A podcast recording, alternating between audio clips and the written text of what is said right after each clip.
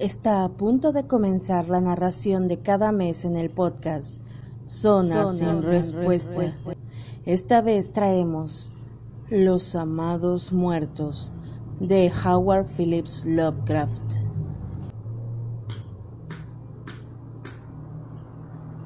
Es medianoche. Al alba darán conmigo y me encerrarán en una celda negra donde languideceré interminablemente mientras insaciables deseos roen mis entrañas y consumen mi corazón hasta ser al fin uno más con los muertos que amo. Mi asiento es la fétida fosa de una vetusta tumba, mi pupitre el en vez de una lápida caída desgastada por los siglos implacables.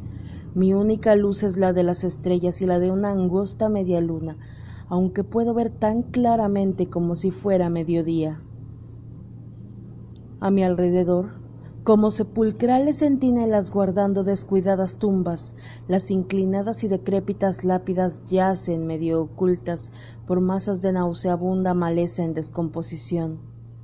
Y sobre todo, perfilándose contra el enfurecido cielo, un solemne monumento alza su austero capitello usado, semejando el espectral caudillo de una horda fantasmal.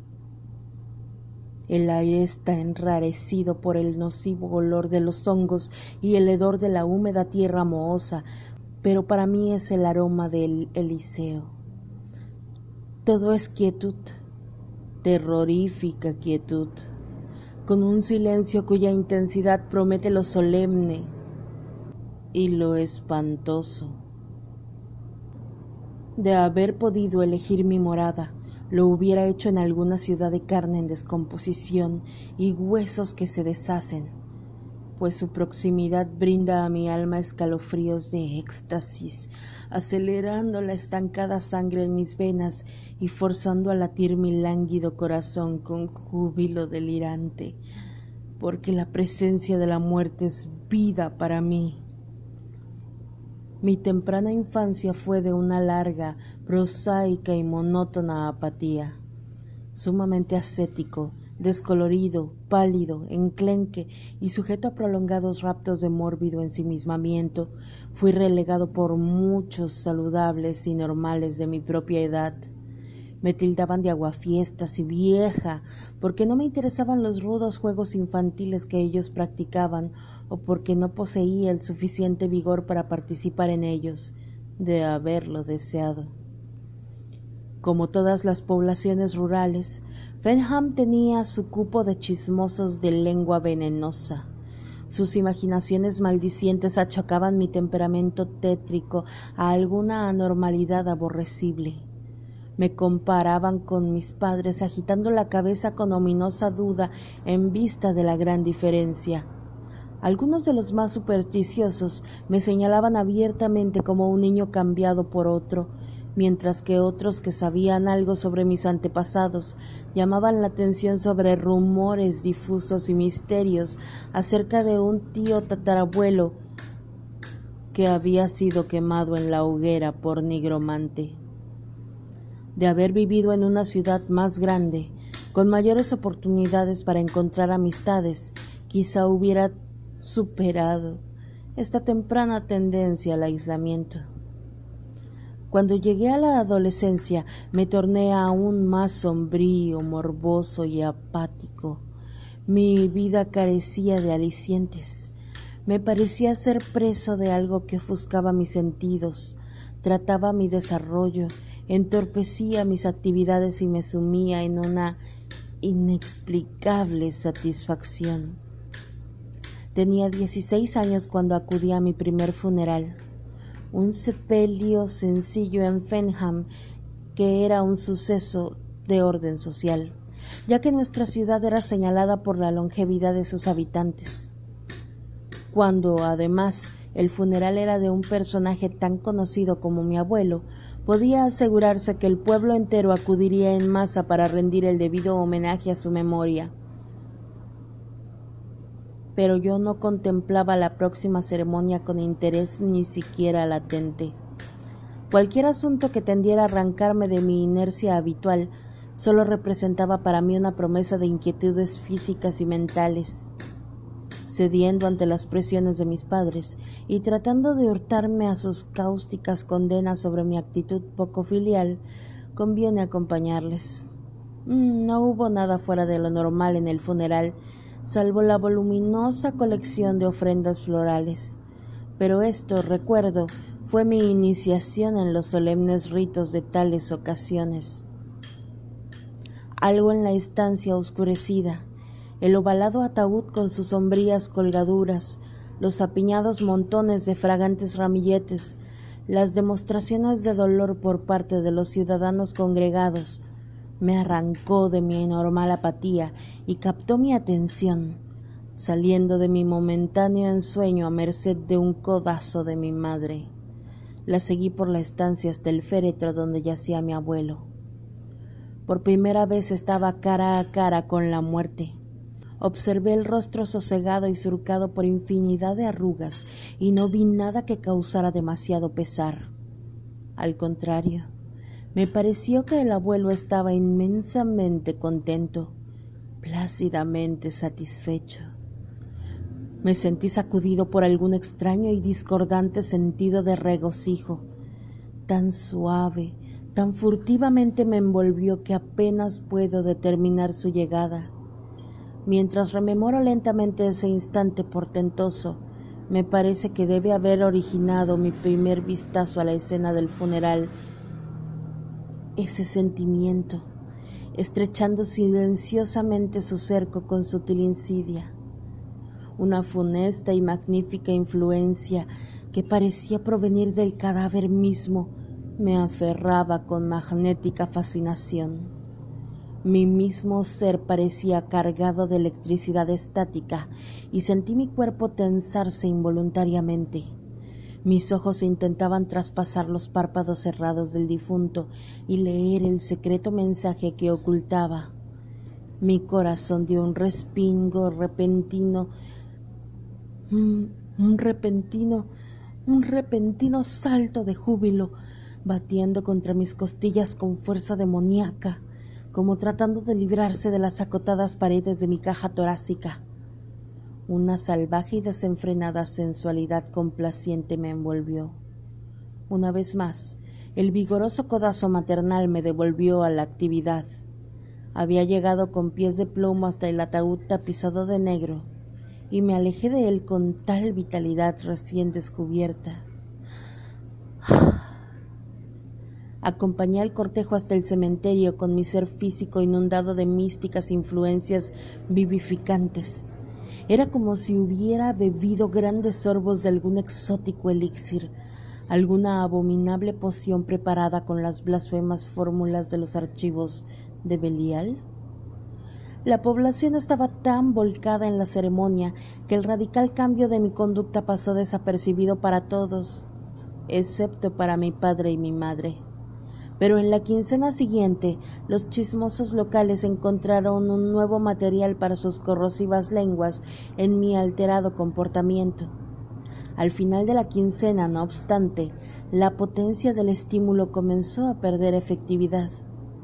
En uno o dos días había vuelto por completo a mi languidez anterior, aunque no era la total y devoradora insipidez del pasado. Antes, había una total ausencia del deseo de superar la inactividad. Ahora, vagos e indefinidos desasosiegos me turbaban. De puertas afuera había vuelto a ser el de siempre, y los maldicientes buscaron algún otro sujeto más propicio. Ellos, de haber siquiera soñado la verdadera causa de mi reanimación, me hubieran rehuido como a un leproso. Yo, de haber adivinado el poder oculto tras mi corto periodo de alegría, me habría aislado para siempre del resto del mundo, pasando mis restantes años en penitente soledad. Las tragedias vienen a menudo de tres en tres, de ahí que, a pesar de la proverbial longevidad de mis conciudadanos, los siguientes cinco días me trajeron la muerte de mis padres. Mamá fue la primera, en un accidente de la naturaleza más inesperada, y tan genuino fue mi pesar que me sentí sinceramente sorprendido de verlo burlado y contrarrestado por ese casi perdido sentimiento de supremo y diabólico elixir. De nuevo mi corazón brincó salvajemente. Otra vez latió con velocidad galopante enviando la sangre caliente a recorrer mis venas con meteórico fervor. Sacudí de mis hombros el fatigoso manto de inacción, solo para reemplazarlo por la carga infinitamente más horrible del deseo repugnante y profano. Busqué la cámara mortuoria donde yacía el cuerpo de mi madre, con el alma sedienta de ese diabólico néctar que parecía saturar el aire de la estancia oscurecida. Cada inspiración me vivificaba, lanzándome a increíbles cotas de seráfica satisfacción. Ahora sabía que era como el delirio provocado por las drogas y que pronto pasaría, dejándome igualmente ávido de su poder maligno.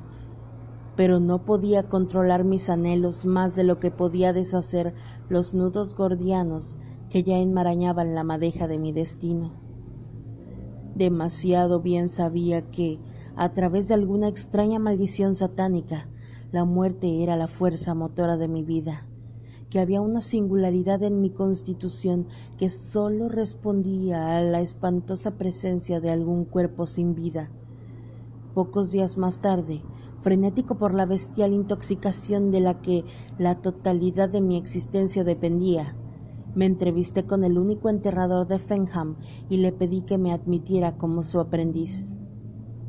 El golpe causado por la muerte de mi madre había afectado visiblemente a mi padre. Creo que de haber sacado a relucir una idea tan trasnochada como la de mi empleo en otra ocasión, la hubiera rechazado enérgicamente. En cambio, agitó la cabeza aprobadoramente tras un momento de reflexión.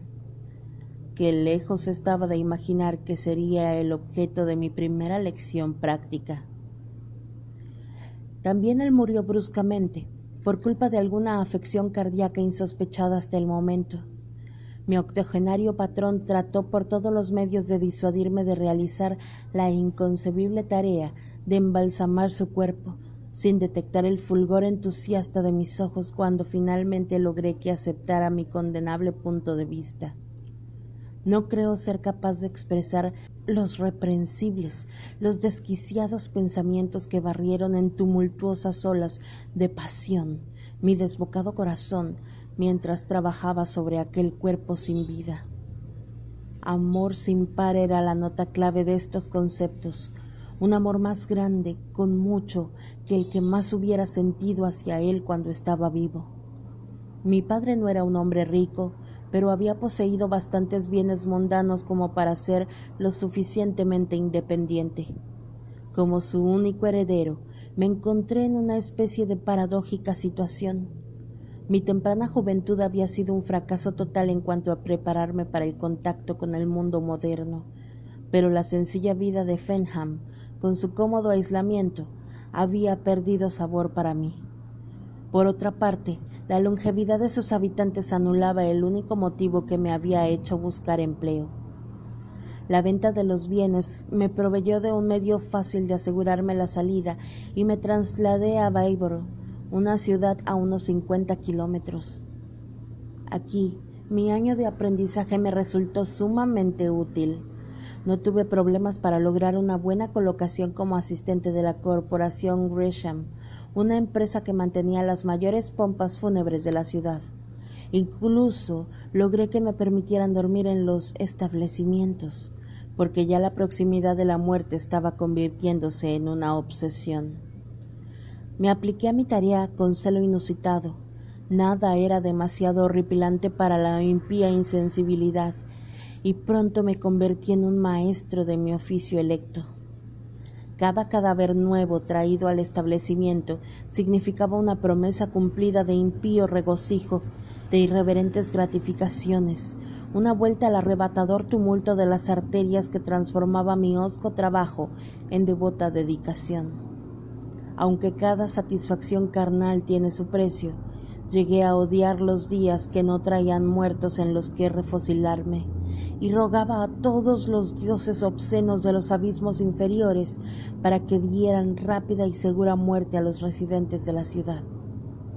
Llegaron entonces las noches en que una sigilosa figura se deslizaba subrepticiamente por las tenebrosas calles de los suburbios, noches negras como bocas de lobo, cuando la luna de la medianoche se oculta tras pesadas nubes bajas.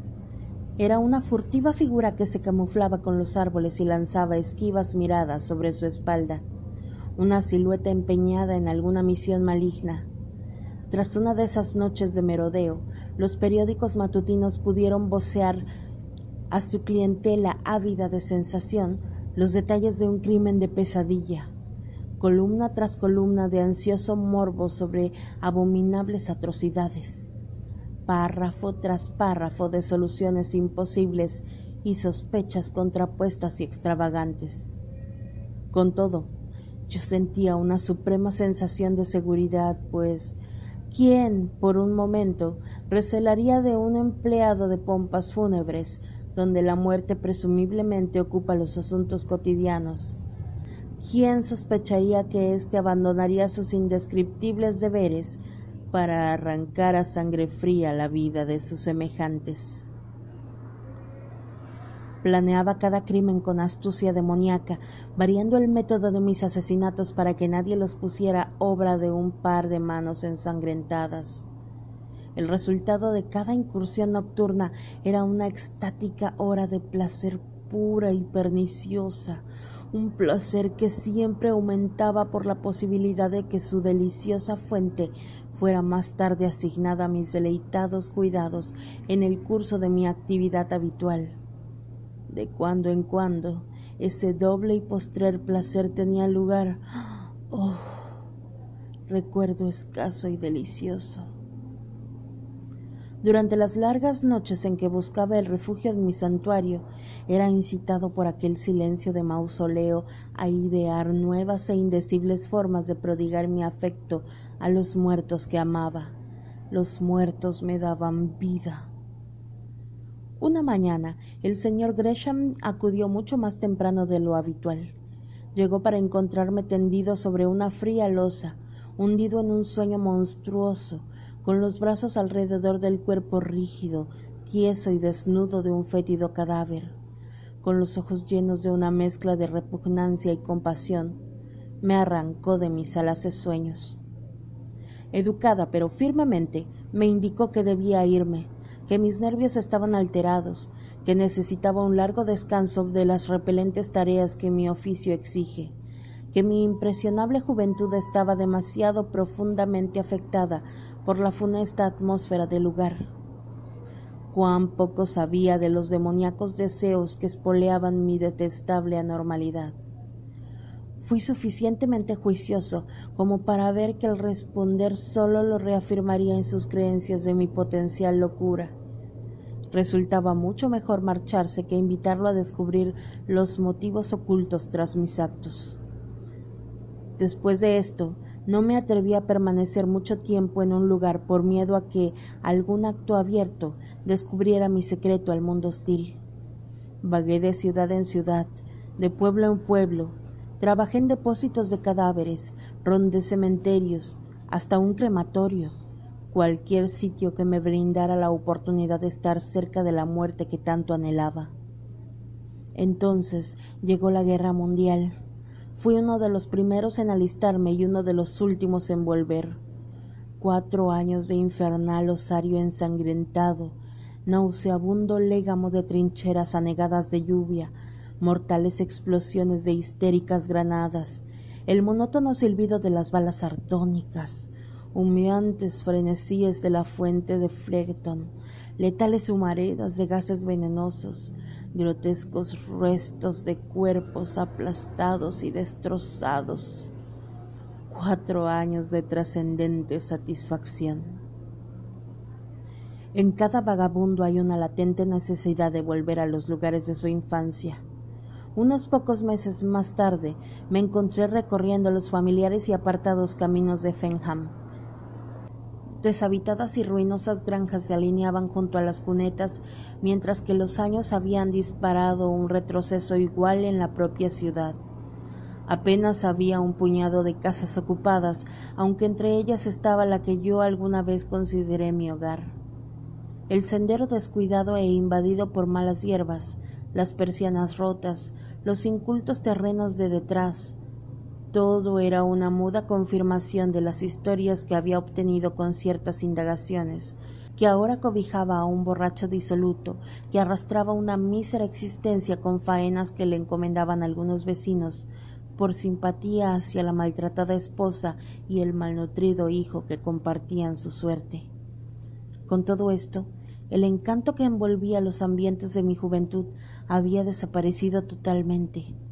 Así, acuciado por algún temerario impulso errante, volví sobre mis pasos a Baiboro. Aquí también los años habían traído cambios, aunque en sentido inverso. La ciudad de mis recuerdos casi había duplicado sus tamaños, a pesar de su despoblamiento en tiempos de guerra.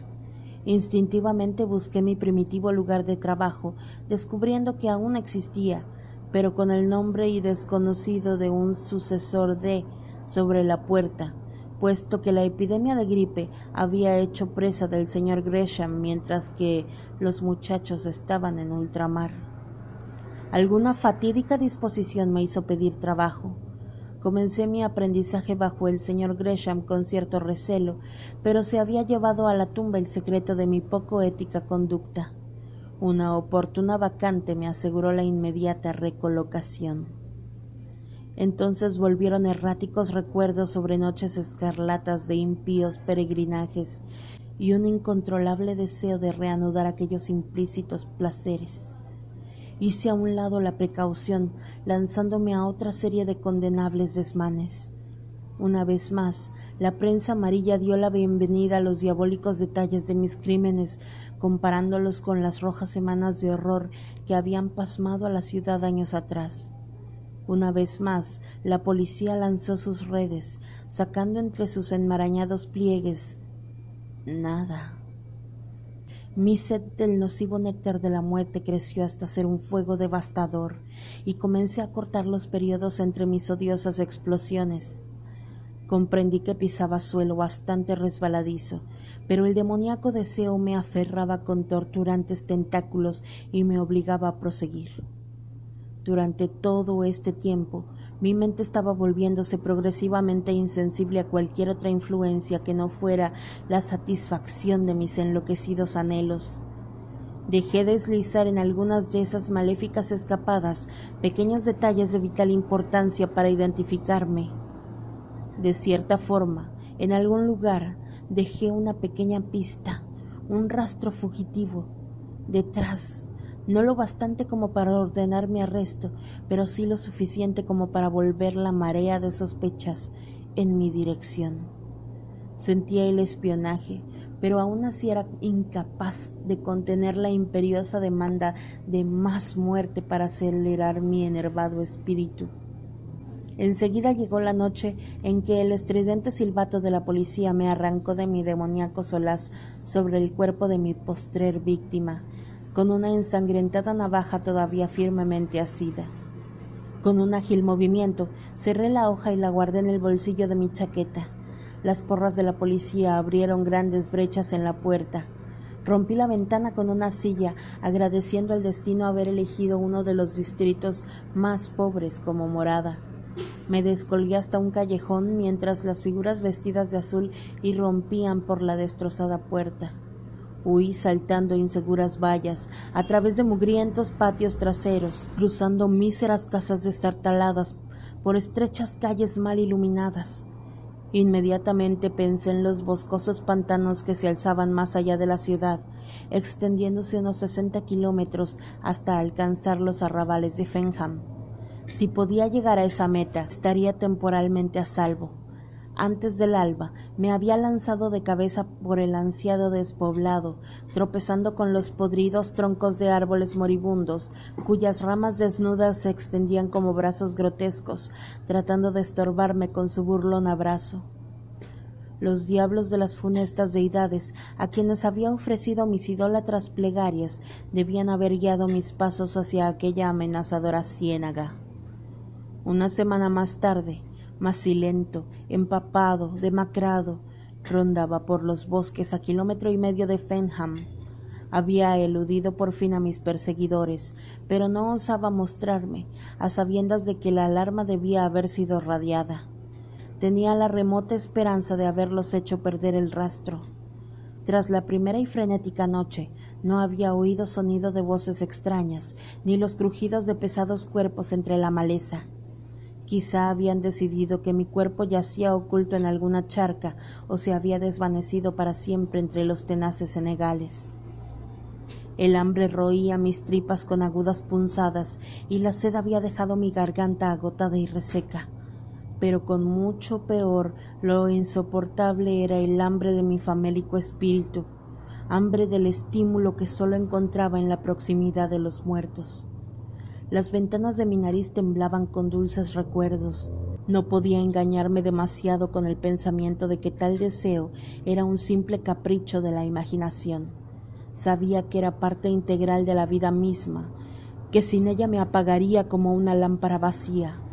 Reuní todas mis restantes energías para aplicarme a la tarea de satisfacer mi inocuo apetito. A pesar del peligro que implicaban mis movimientos, me adelanté a explorar contorneando a las protectoras sombras como un fantasma obsceno. Una vez más sentí la extraña sensación de ser guiado por algún invisible acólito de Satanás. Y aún mi alma endurecida por el pecado se agitó durante un instante al encontrarme ante mi domicilio natal, el lugar de mi retiro y de juventud. Luego, esos inquietantes recuerdos pasaron. En su lugar llegó el ávido y abrumador deseo. Tras las podridas cercas de esa vieja casa aguardaba mi presa. Un momento más tarde había alzado una de las destrozadas ventanas y me había deslizado por el alféizar. Escuché durante unos instantes, con los sentidos alerta y los músculos listos para la acción. El silencio me recibió. Con pasos felinos recorrí las familiares estancias hasta que unos ronquidos estentorios me indicaron el lugar donde encontraría remedio a mi sufrimiento. Me permití un vistazo de éxtasis anticipado mientras franqueaba la puerta de la alcoba. Como una pantera, me acerqué a la tendida forma sumida en el estupor de la embriaguez. La mujer y el niño, ¿dónde estarían? Bueno, podían esperar. Mis engarfados dedos se deslizaron hacia su garganta. Horas más tarde volví a ser el fugitivo, pero una renovada fortaleza robada era mía. Tres silenciosos cuerpos dormían para no despertar. No fue hasta que la brillante luz del día invadió mi escondrijo que visualicé las inevitables consecuencias de la temeraria obtención de alivio. En ese tiempo los cuerpos debían haber sido descubiertos. Aún el más obtuso de los policías rurales seguramente relacionaría la tragedia con mi huida de la ciudad vecina. Además, por primera vez había sido lo bastante descuidado como para dejar alguna prueba tangible de mi identidad. Las huellas dactilares en las gargantas de mis recientes víctimas. Durante todo el día temblé preso de aprehensión nerviosa. El simple chasquido de una ramita seca bajo mis pies conjuraba inquietantes imágenes mentales. Esa noche, al amparo de la oscuridad protectora, bordeé Fenham e me interné en los bosques de más allá. Antes del alba tuve el primer indicio definido de la renovada persecución, el distante ladrido de los sabuesos. Me apresuré a través de la larga noche, pero durante la mañana pude sentir cómo mi artificial fortaleza menguaba. El mediodía trajo una vez más la persistente llamada de la perturbadora maldición, y supe que me derrumbaría de no volver a experimentar la exótica intoxicación que sólo llegaba en la proximidad de mis adorados muertos. Había viajado en un amplio semicírculo. Si me esforzaba en línea recta, la medianoche me encontraría en el cementerio donde había enterrado a mis padres años atrás. Mi única esperanza, lo sabía, residía en alcanzar esa meta antes de ser capturado. Con un silencioso ruego a los demonios que dominaban mi destino, me volví encaminando mis pasos en la dirección de mi último baluarte. Dios. Pueden haber pasado escasas doce horas desde que partí hacia este espectral santuario. He vivido una eternidad en cada pesada hora, pero he alcanzado una espléndida recompensa. El nocivo aroma de este descuidado paraje es como incienso para mi doliente alma. Los primeros reflejos del alba clarean en el horizonte. Ya vienen. Mis agudos oídos captan el todavía lejano aullido de los perros.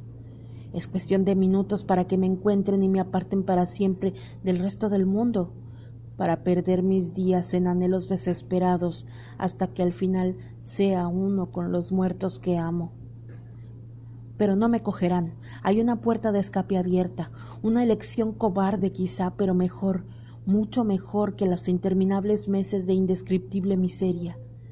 Dejaré esta relación tras de mí para que algún alma pueda quizá entender por qué hice lo que hice.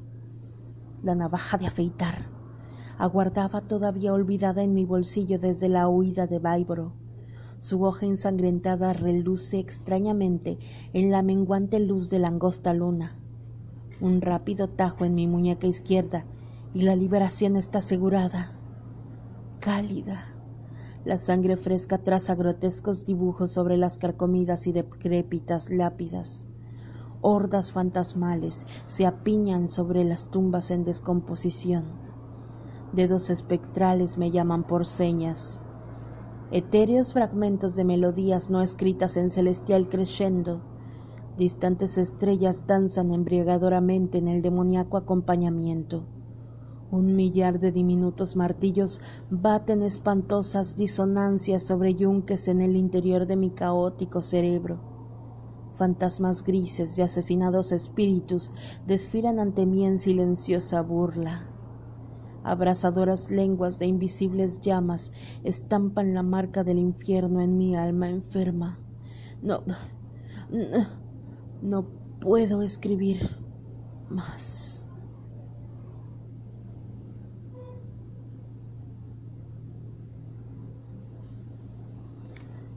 Esta fue la narración mensual en Zonas sin Respuestas con Los Amados Muertos de Howard Phillips Lovecraft.